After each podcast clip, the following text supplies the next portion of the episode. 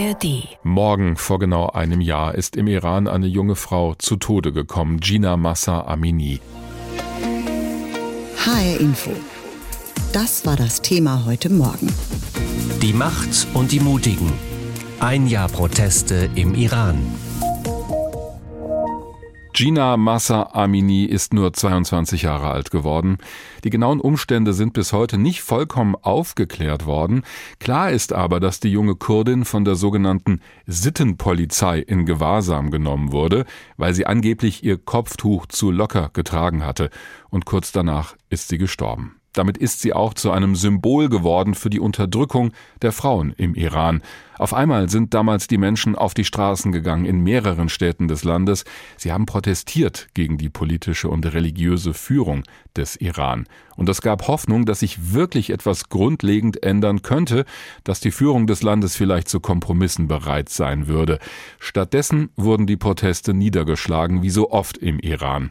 Unser Korrespondent Thomas Bormann zeigt, wie groß der Unterschied ist von heute zu damals. Freiheit forderten Tausende lautstark auf den Straßen Irans oder sie riefen die Protestparole Frau, Leben, Freiheit. Viele Frauen verbrannten öffentlich ihre Kopftücher.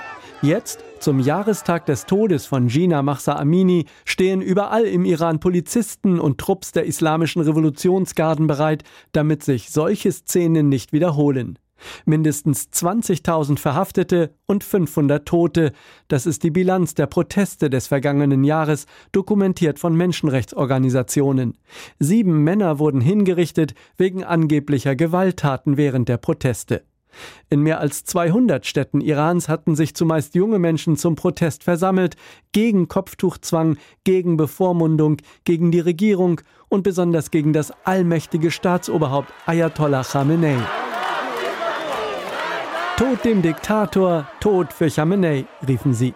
Ayatollah Khamenei herrscht seit 34 Jahren im Iran als politischer und religiöser Führer. Er lässt seit 34 Jahren alle Proteste niederschlagen und behauptet immer wieder, so auch diesmal, die Proteste seien ein Komplott aus dem Ausland. Ich sage ganz klar, diese Unruhen wurden von den USA und dem falschen zionistischen Regime geplant und einige iranische Verräter haben sich bezahlen lassen dafür, dass sie ihnen helfen. Von Anfang an ging das Regime hart gegen Demonstranten vor. Tausendfach finden sich Videos wie dieses in sozialen Netzwerken. Sie schießen auf Menschen, oh Gott, sie töten Menschen, sagt eine Frau aus Teheran in einem Handyvideo, das sie ins Internet gestellt hat. Die Polizei im Iran setzt mittlerweile mehr auf Überwachungskameras als auf nackte Gewalt, um Kleidungsvorschriften durchzusetzen.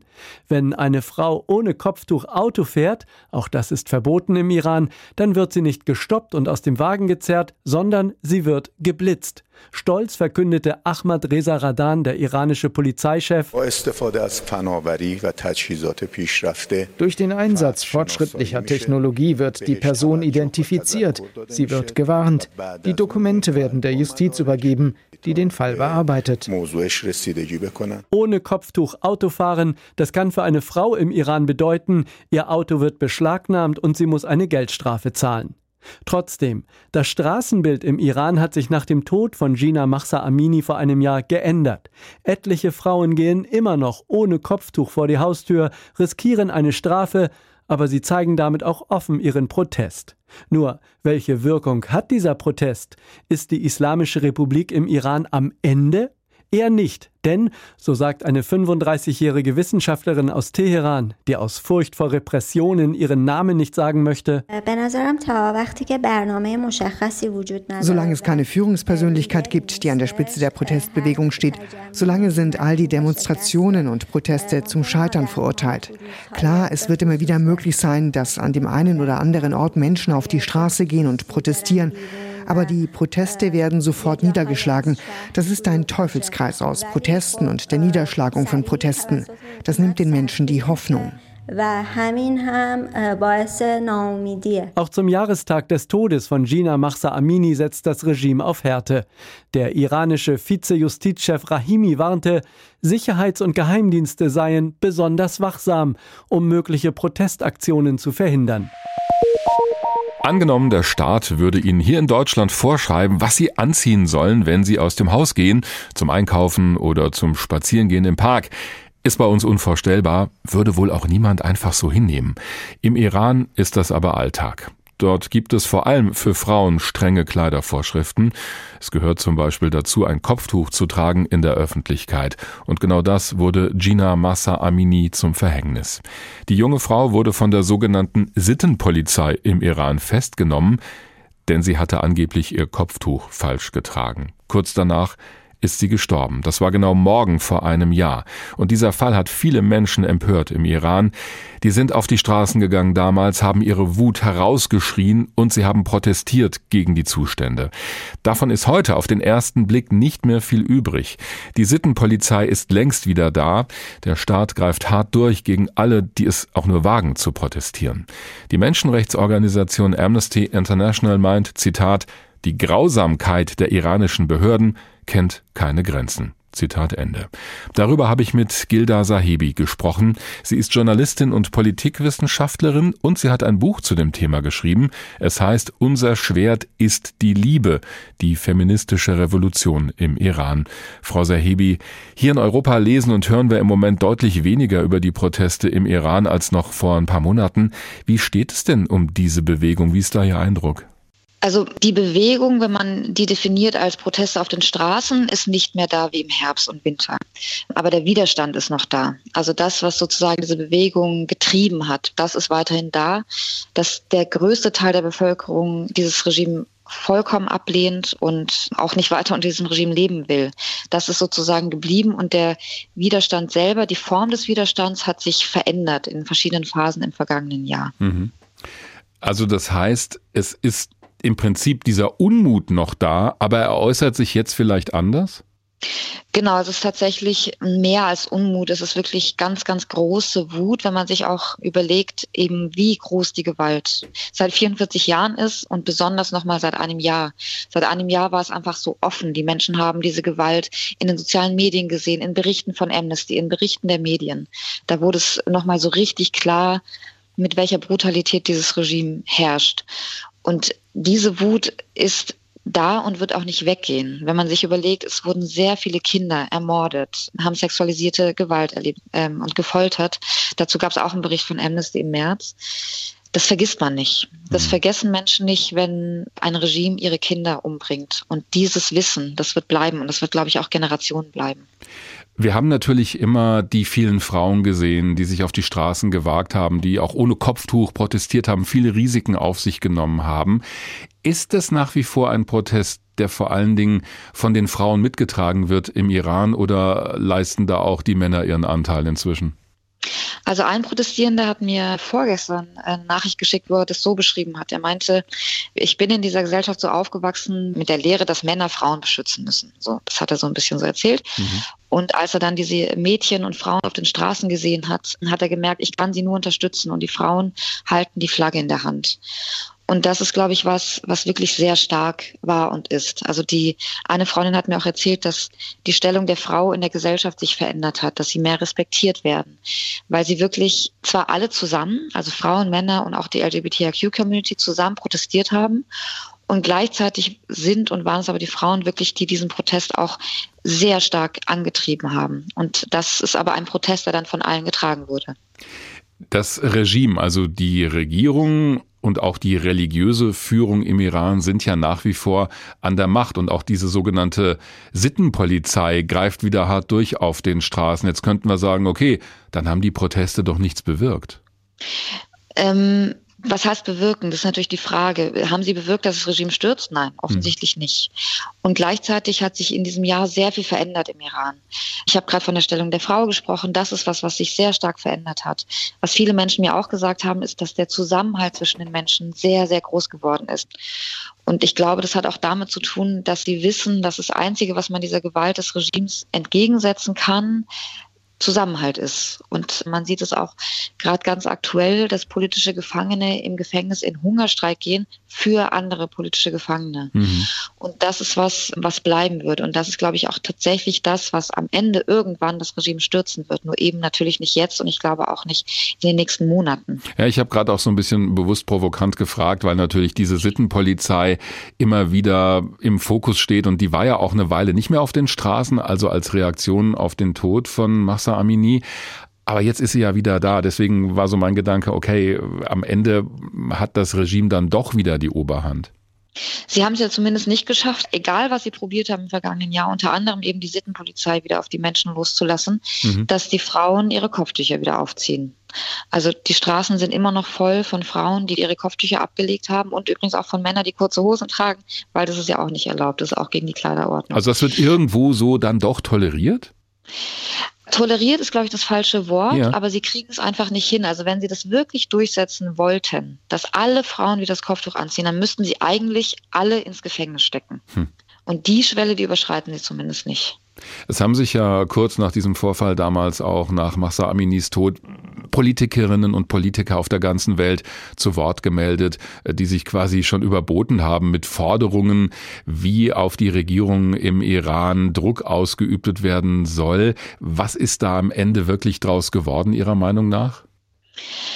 Um es auch ein bisschen provokant zu sagen, nichts. also das hatte mir ein Freund auch in der Sprachnachricht geschickt. Der ist richtig laut geworden. Und auch das ist was, was ich von allen gehört habe, mit denen ich jetzt in den letzten Tagen gesprochen habe. Wirklich eine große Wut auf den Westen vor allem.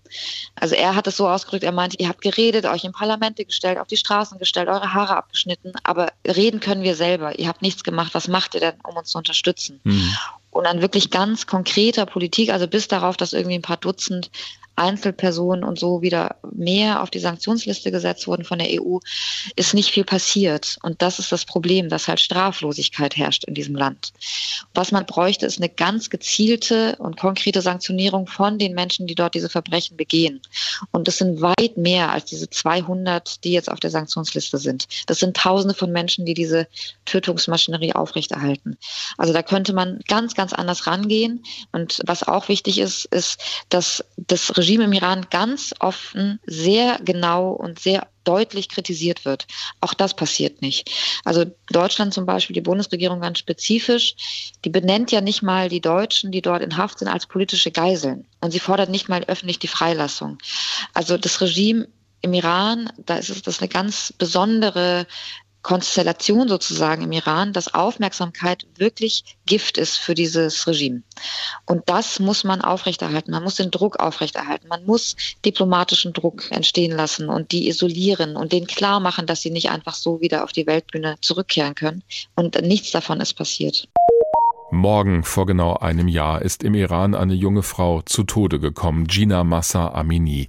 Das war nicht das erste Mal, dass jemand gestorben ist, weil er oder sie sich aufgelehnt hat gegen die Verhältnisse im Land oder einfach gegen die strengen Vorschriften verstoßen hat. Dieser Fall aber hat eine ganze Welle von Protesten nach sich gezogen, landesweit, weil er für so viele grundsätzliche Dinge steht. Die junge Frau soll von der iranischen Sittenpolizei so heftig geschlagen worden sein, dass sie später an ihren Verletzungen gestorben ist und das nur, weil sie ihr Kopftuch angeblich zu locker getragen hatte, das war dann ein Verstoß gegen die strengen Kleidervorschriften im Iran. Der Tod von Gina Massa Amini hat auch anderswo Proteste ausgelöst, auch hier bei uns in Hessen. Die wohl ausdauerndsten Gegner des Regimes im Iran, hier in Hessen, die sind wohl im Frankfurter Stadtteil Dornbusch unterwegs, in der Raimundstraße. Das ist direkt gegenüber des iranischen Konsulats gelegen. Dort haben sie eine Mahnwache aufgebaut und mein Kollege Tobias Lübben hat sie dort besucht.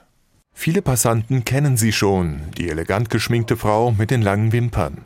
Sie nennt sich Shirin, es ist nicht ihr echter Name, und sie kommt jeden Tag zur Mahnwache, einem Infostand mit Fotos von Opfern des Regimes, Spruchbändern und Fahnen. Nur manchmal demonstriert Shirin gerade irgendwo anders. Ich bin von Anfang bis jetzt überall in jeder Demo dabei wir waren mehrere Länder zum Demonstrieren. Also ich war überall. Obwohl ich vier Kinder habe, ich war überall dabei. Eigentlich sei sie gar nicht so politisch. Proteste gegen das autoritäre Regime im Iran gab es schon 2009 und zuletzt 2018. Auch in Hessen gingen Menschen auf die Straße. Damals habe sie nicht mitgemacht, aber diesmal, nach Aminis Tod, habe es sie gepackt. Dieses Mal ist alles anders. Das war noch nie so, dass alle Welt Iraner gesehen haben, so wie dieses Jahr. Wir wurden überall im Fernsehen gezeigt, überall wussten die, ah, es gibt eine Revolution im Iran. Ich nenne das Revolution. Shirin hat iranische Wurzeln, so wie fast alle, die zur Mahnwache kommen. Zwischen zwei und zehn Menschen sind immer am Infostand, Tag und Nacht. Nachts schlafen sie in einem Campingwagen am Straßenrand, das iranische Konsulat vis-à-vis. -vis. Und nicht nur vor dem, sondern auch im Konsulat gibt es neuerdings Gesten des Protests. Eine junge Frau kommt dort heraus, eine Iranerin aus Stuttgart ohne Kopftuch. Ich habe mein Kopftuch nicht getragen aus Protest. Ich habe es ohne gemacht und es hat auch geklappt. Die waren freundlich. Aber letzte Woche habe ich total anders erlebt. Letzte Woche war ich im Iran und die Situation ist eingespannt. Die Frauen lassen den Kopftuch runter, sobald dass die Sittenpolizei wegguckt. Und dann kommt die Sittenpolizei wirklich mit einem Armee, die ich bis jetzt noch nie gesehen habe. Sie spricht von einem Machtspiel zwischen den Frauen im Iran und dem Regime. Und das erleben auch die Protestierenden vor dem Konsulat so. Sie glauben, dass sie aus dem Konsulat heraus von Überwachungskameras gefilmt und identifiziert werden.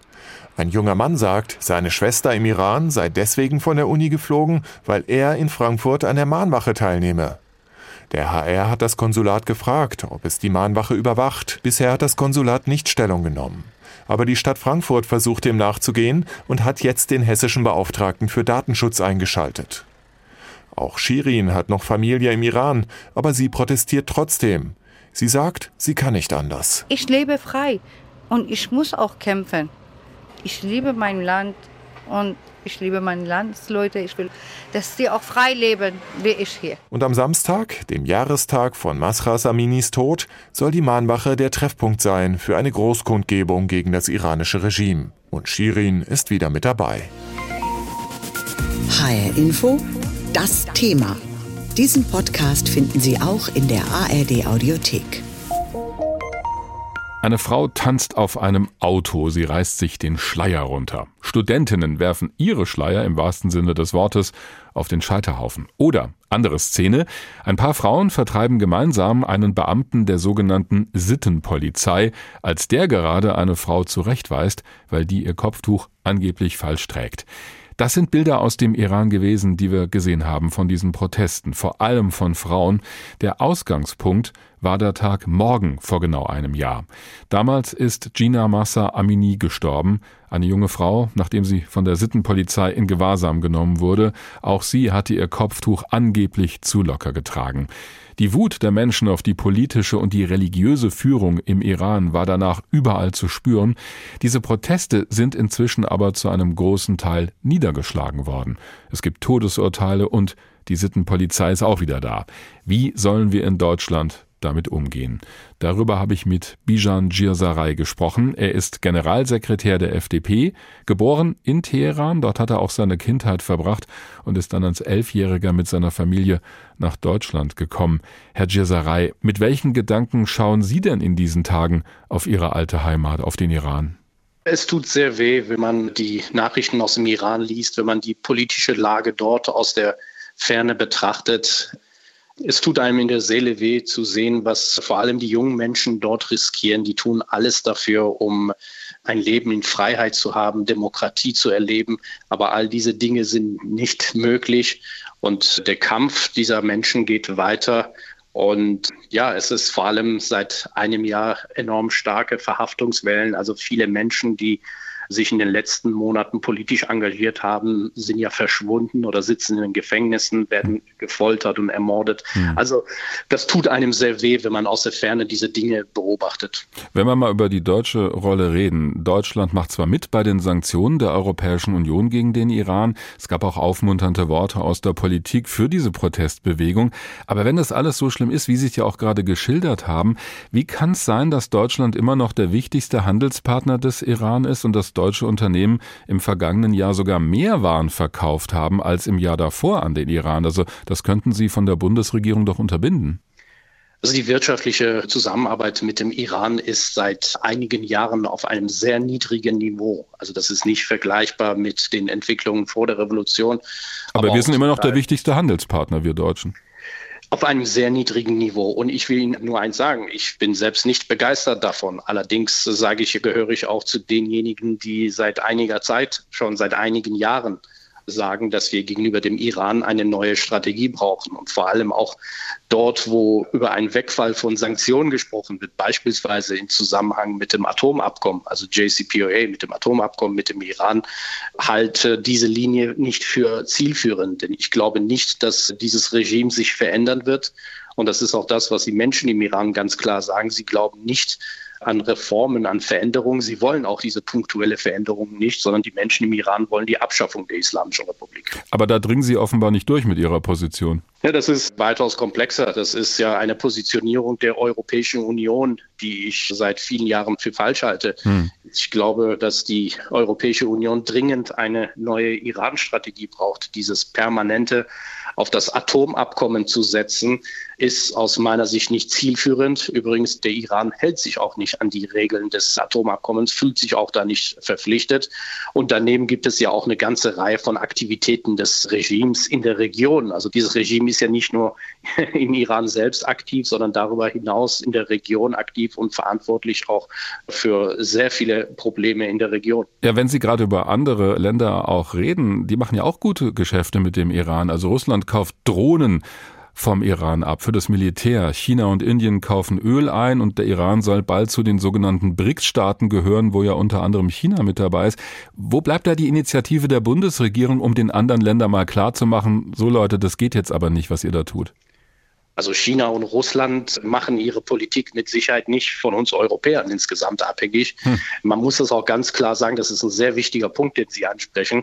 Iran ist ein enger Verbündeter Russlands, der Iran. Diese Drohnen, über die wir permanent reden im Ukraine-Krieg, die kommen zum größten Teil aus dem Iran. Das heißt, der Iran unterstützt Russland in diesem Krieg und der Iran ist ein enger Partner Chinas und vor allem sichert der Iran dieses Regime sein Überleben dadurch, dass dieses Regime neue Verbündete sucht, neue Achsen sucht und der Mensch wenn, versucht, sein Überleben zu sichern. Ja, wenn ich Ihnen dazu höre, das klingt ein bisschen so, als ob das ein Eingeständnis ist von Ihrer Seite, ja, wir sind eigentlich machtlos, wir können da nichts machen. Ja, Sie erwarten ja einfach jetzt von mir eine Lösung für einen sehr komplexen Sachverhalt. Das stimmt. Allerdings würde ich uns empfehlen, immer eine sehr klare Positionierung zu haben.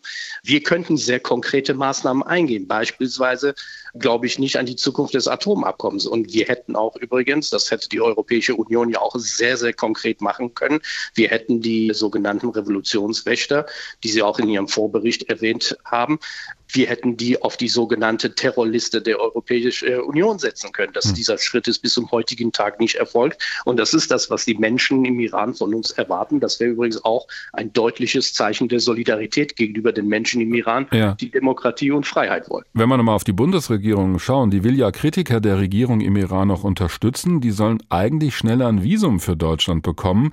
Jetzt haben die Kollegen von der Zeitung Die Welt aber recherchiert, dass dieses Programm nicht so richtig in die Gänge kommt. Also heißt heißt das, Deutschland kann auch im Kleinen nicht mehr was machen, um diesen Menschen zu helfen, die ja auch im Zweifel ihr Leben aufs Spiel setzen. Den Sachverhalt kenne ich allerdings nicht, da müssten Sie beim Auswärtigen Amt fragen. Also das heißt, da sind Sie im Moment nicht informiert, wie der Stand ist.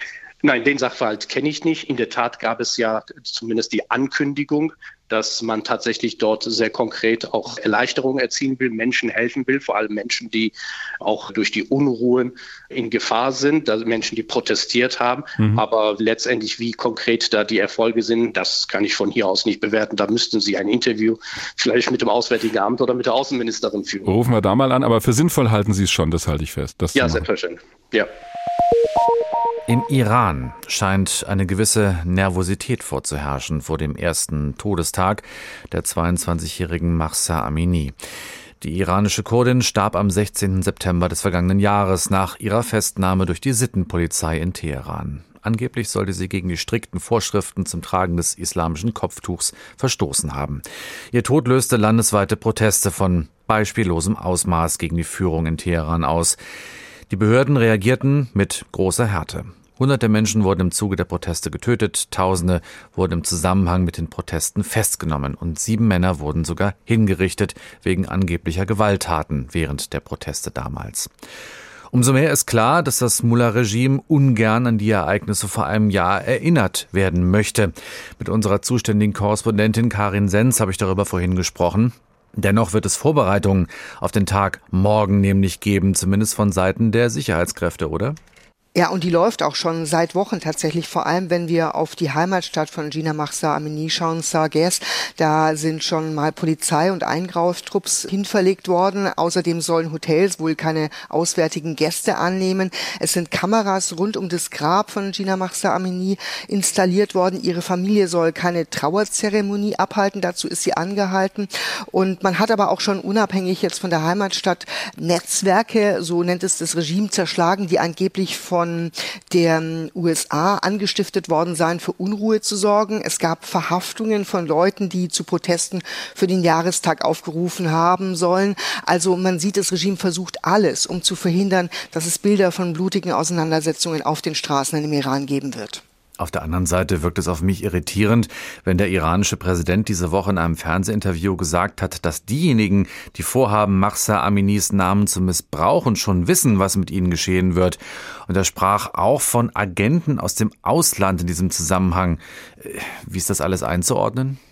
Das haben wir ja eigentlich über die ganzen Proteste hin gesehen, dass man immer wieder von Seiten der Führung, auch der oberste Führer Ayatollah Ali Khamenei hat es ja gesagt, dass da praktisch das Ausland versucht, den Iran zu destabilisieren durch diese Proteste, dass es eben keine Proteste aus dem Land heraus sind, weil die Menschen im Land unzufrieden sind, sondern dass eben der Westen und vor allem die USA versuchen eben so das Regime ja zu stürzen.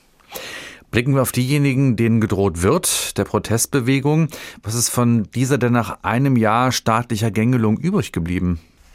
Ja, man könnte meinen, dass praktisch der Protest insgesamt eingeschlafen ist, dass es im Moment keine größeren Demonstrationen auf den Straßen gibt. Aber ich glaube, was man definitiv festhalten kann, ein Jahr nach dem Tod von Gina Mahsa Amini, ist, dass vor allem die Frauen und gerade die jüngere Generation auch insgesamt mehr Selbstbewusstsein gewonnen hat, ihren ja bisher verdeckten Lebensstil jetzt eben offener zu leben. Das heißt also nicht nur nicht das Kopftuch nicht zu tragen oder gar überhaupt mitzunehmen.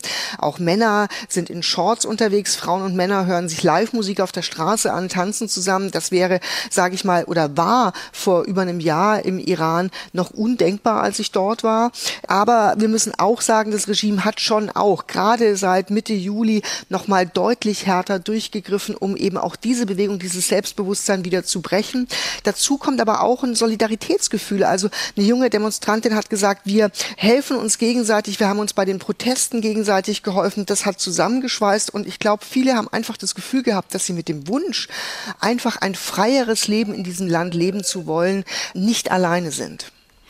Wie sollte sich das westliche Ausland denn jetzt verhalten? Also bringen Sanktionen gegen den Iran wirklich was oder bremsen solche Maßnahmen nicht auch die Opposition vielleicht im Land aus? Also Experten sagen, beispielsweise auch die Iran-Expertin Katayon Amirpur, dass der Iran eigentlich in der Region erstmal gestärkt ist und dass der Westen an Einfluss in dieser Region verloren hat. Und das bedeutet natürlich auch, dass die Druckmittel sich da in Grenzen halten. Klar, es kann um symbolische Schritte gehen, dass man eben auch Patenschaften übernimmt, dass man eben den Menschen auf der Straße und auch bei den Protesten oder beim Protest insgesamt das Gefühl gibt, dass man sie sieht, dass man ihren Protest auch sieht und wahrnimmt. Aber ansonsten hat der Iran gerade in den letzten Monaten durchaus ein Stück weit an Bedeutung gewonnen, wenn wir daran denken, dass es eine Annäherung mit Saudi-Arabien gibt, dass er in die Gruppe der BRICS-Staaten aufgenommen wurde. Und ich glaube auch die Tatsache, dass er es geschafft hat, diese Proteste erstmal niederzuschlagen, hat das Regime ein Stück weit gestärkt. Trotzdem muss man auch sagen, weiß es, dass da eine Generation heranwächst, die diesen Lebensstil nicht mehr tragen möchte, den ihnen da aufgedrückt wird, auch verordnet wird wird von oben und dass es auch eine Generation ist, die deutlich weniger Angst hat. Das habe ich von vielen im Iran immer wieder gehört, von vielen Älteren, die gesagt haben, warum haben wir uns denn nicht schon früher gewehrt? Warum haben wir so viel Angst gehabt? Diesen Podcast finden Sie auch in der ARD Audiothek.